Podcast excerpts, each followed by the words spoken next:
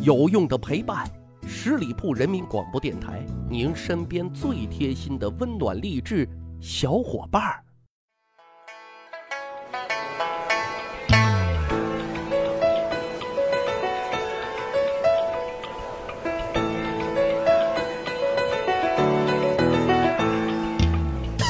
十里铺人民广播电台，趣吧历史，增长见识，欢迎大伙收听《密室趣谈》啊！今天跟大家聊一聊值夜班的那些事儿。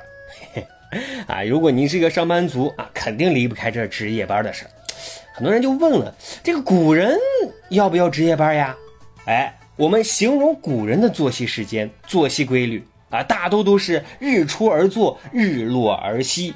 因为那个时候没有直播呀，没有陌陌呀，啊，更没有什么锥子脸网红啊，来供大家消遣娱乐啊，所以啊，古人大多都是遵循这一生活规律的。但是啊，但是凡事总有例外呀。古代也许你不需要加班，但是你可能得值夜班啊。你比方说更夫，就那个天干物燥、小心火烛啊，打更的。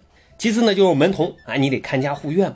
另外呢，就是记得小的时候啊。咱都学过一首诗：“月落乌啼霜满天，江枫渔火对愁眠。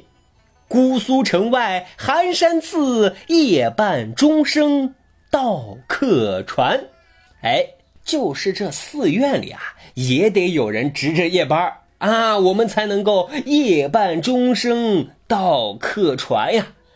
那今天呢，就跟大家来讲一讲古代值夜班的一些趣闻啊。说实话，古代跟现代也一样，大部分人都是不愿意值这夜班的。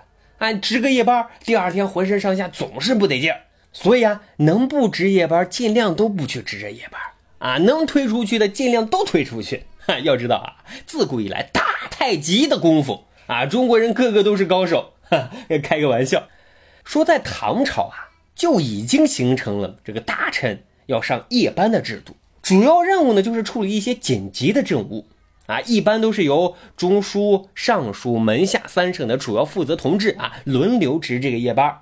值夜班的负责同志呢，哎，都得做好值令。哎，什么是值令呢？就是这个值夜班记录本。这个值令呢，还有一个人专门管理，他就是主管值夜班的官吏啊，也叫做。值令使啊，比方说你今天值夜班，哎，我把这个本子交给你，次日收回，第二天呢再传给下一个值班的人。制度虽然是这样子的，可是当时的宰相姚崇啊，认为自己年事已高了啊，就不愿意值这夜班了。这指令使一看，没办法呀，人家可是当朝宰相啊，于是乎啊，就只能跳过姚崇，夜班记录本直接往下传。这自然就会引起其他大臣的不满啊！执令使其实也是非常为难的啊，正不知道如何是好的时候，姚崇啊知道其他人对自己颇有微词，于是呢就大笔一挥，在这个值班记录本上写下了自己的陈情书啊，大概意思就是说，这个我年纪都这么大了啊，还让我上夜班，这样做是不是太不符合情理了呢？这字呢写的比较铿锵。啊，语气也是比较强硬的。那其他大臣看了之后，哎，都不好说什么话，那就只能那样子了。这个呢，就是王公大臣值夜班的一些趣闻啊。那很多人就问了，那皇上会不会值夜班呢？哎，皇上啊，那不能叫值夜班啊，人家是办公。一般情况下啊，皇帝是不会半夜来办公的啊，除非有紧急情况。